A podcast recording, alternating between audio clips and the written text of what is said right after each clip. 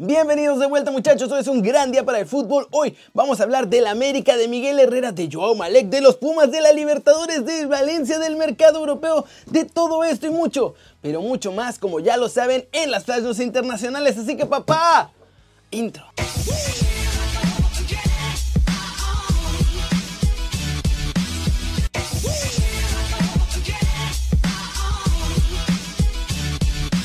Arranquemos con la nota One Fútbol del día y esa es México volverá a la Copa Libertadores antes de lo planeado. Estaremos de regreso en 2022. El plan además incluye el regreso a la Libertadores, pero también a la Sudamericana. La Copa América aún está pendiente porque ya tienen a los países invitados para las siguientes ediciones.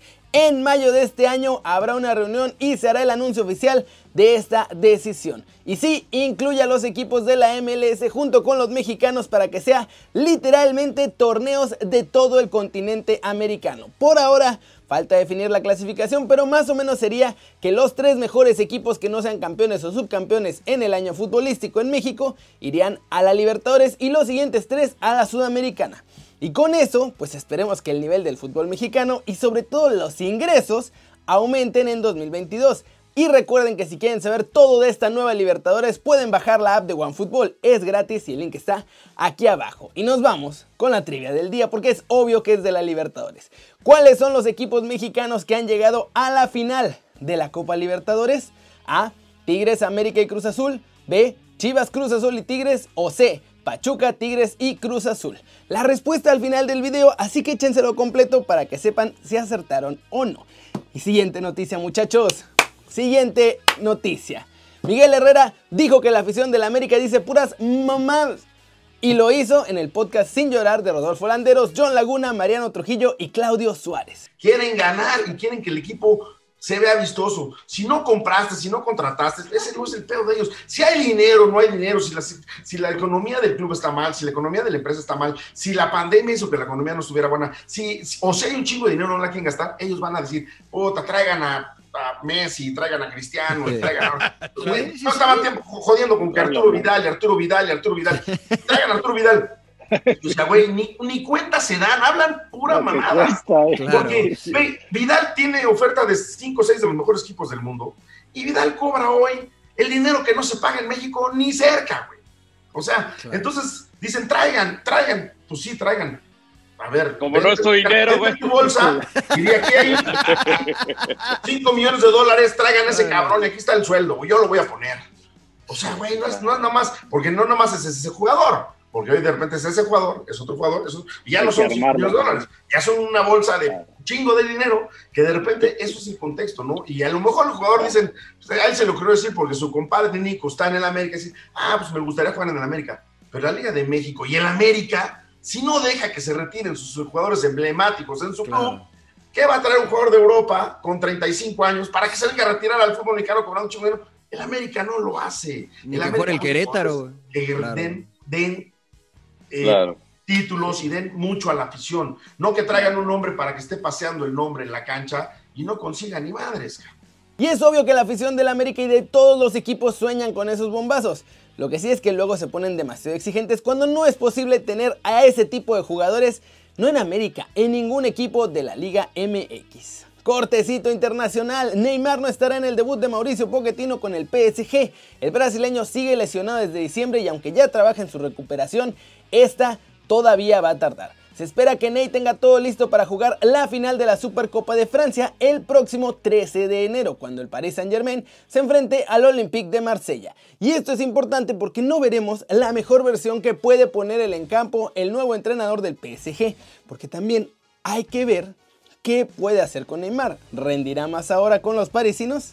Y pasemos con los fichajes del fútbol mexicano, muchachos. Joao Malek tiene nuevo equipo y hay fichajes pues sorpresa en Pumas y Cruz Azul.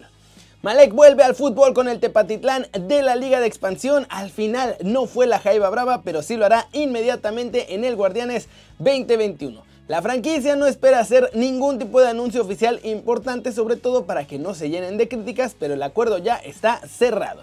Martín Rodríguez no tiene ofertas para salir de los Pumas y por eso se queda con los universitarios muchachos. En caso de que Lilini decida que sí lo quiere usar, pues se puede considerar un refuerzo para los Pumas, porque no ha jugado con el equipo universitario desde hace dos torneos. Chuy Corona recibe la nueva oportunidad en Cruz Azul después de la llegada de Juan Reynoso a la máquina. El entrenador peruano dejó claro que Corona se queda, pero que Jurado y Andrés Gudiño estarán peleando también la titularidad en el marco cementero. Y bueno, el defensa colombiano de 20 años, Kevin Moreno, es una de las nuevas opciones para reforzar al equipo.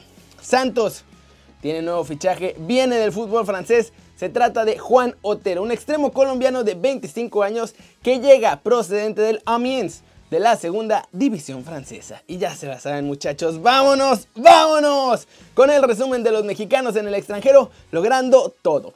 Porque le llegan elogios a Chucky desde la Premier League. Pero empecemos con la sorpresa del día, porque Gulit Peña está negociando su llegada al fútbol de Grecia. El equipo no ha sido revelado, pero sus agentes están haciendo lo que sea necesario para colocarlo de nuevo en Europa. El que no se mueve es Diego Lainez. Betis no aceptó las propuestas de préstamo del mexicano porque en ambas, una era de Francia y otra de España, pedían que su actual equipo se encargara del sueldo de nuestro chavo. Betis lo que quiere es gastar menos, así que ahora que está teniendo minutos, pues no le veían beneficio a prestarlo y además pagar su sueldo.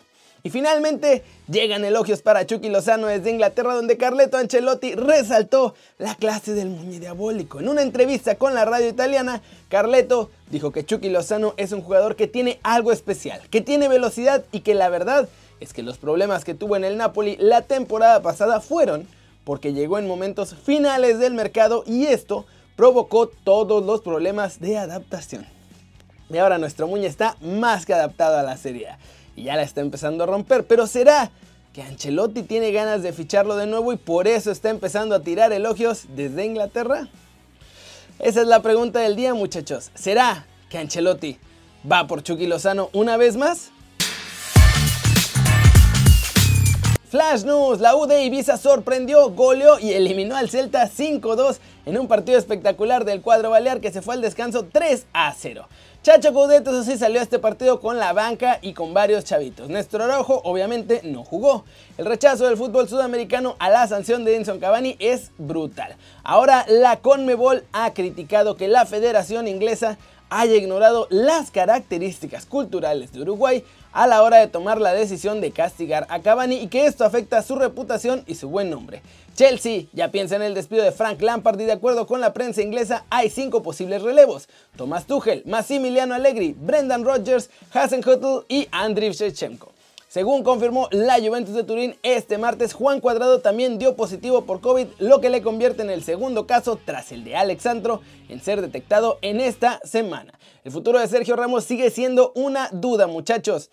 De acuerdo con Marca, el capitán del Real Madrid no va a aceptar la renovación de contrato de un año de los merengues y dicen que su futuro está en el PSG. Mundo Deportivo afirma que Ricky Puch no se mueve del Barcelona y que el centrocampista ya incluso firmó su renovación de contrato hasta 2023. El Milan está a punto de dar la bienvenida a su primer fichaje de invierno.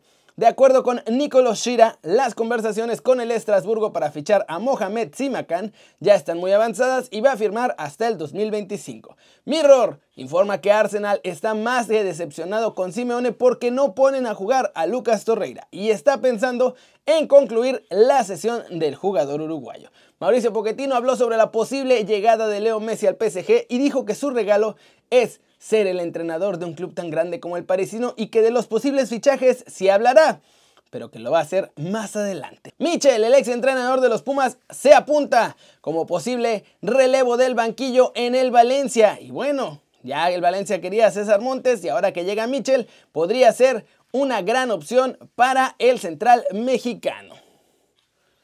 Y vamos a terminar el video de hoy, obviamente, con la respuesta de la trivia, muchachos. La pregunta fue, ¿Qué equipos mexicanos han llegado a la final de la Copa Libertadores? La opción A, Tigres, América y Cruz Azul. La opción B, Chivas, Cruz Azul y Tigres. O la opción C, Pachuca, Tigres y Cruz Azul. Y la respuesta correcta es obviamente la B. Chivas, Cruz Azul y Tigres son los tres mexicanos que han llegado a la final de la Copa Libertadores. Lamentablemente, ninguno de los tres la ha podido ganar. Veremos si ahora que regresamos en 2022 otro club mexicano llega a la final y ahora sí la ganamos.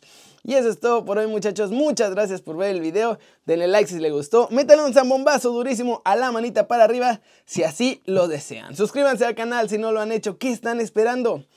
Este va a ser su nuevo canal favorito en YouTube. Denle click a la campanita para que hagan marca personal a los videos que salen aquí diario. Yo soy Kerry y como siempre me da mucho gusto ver sus caras sonrientes, sanas y bien informadas. Y aquí nos vemos mañana desde la redacción. Chau chau.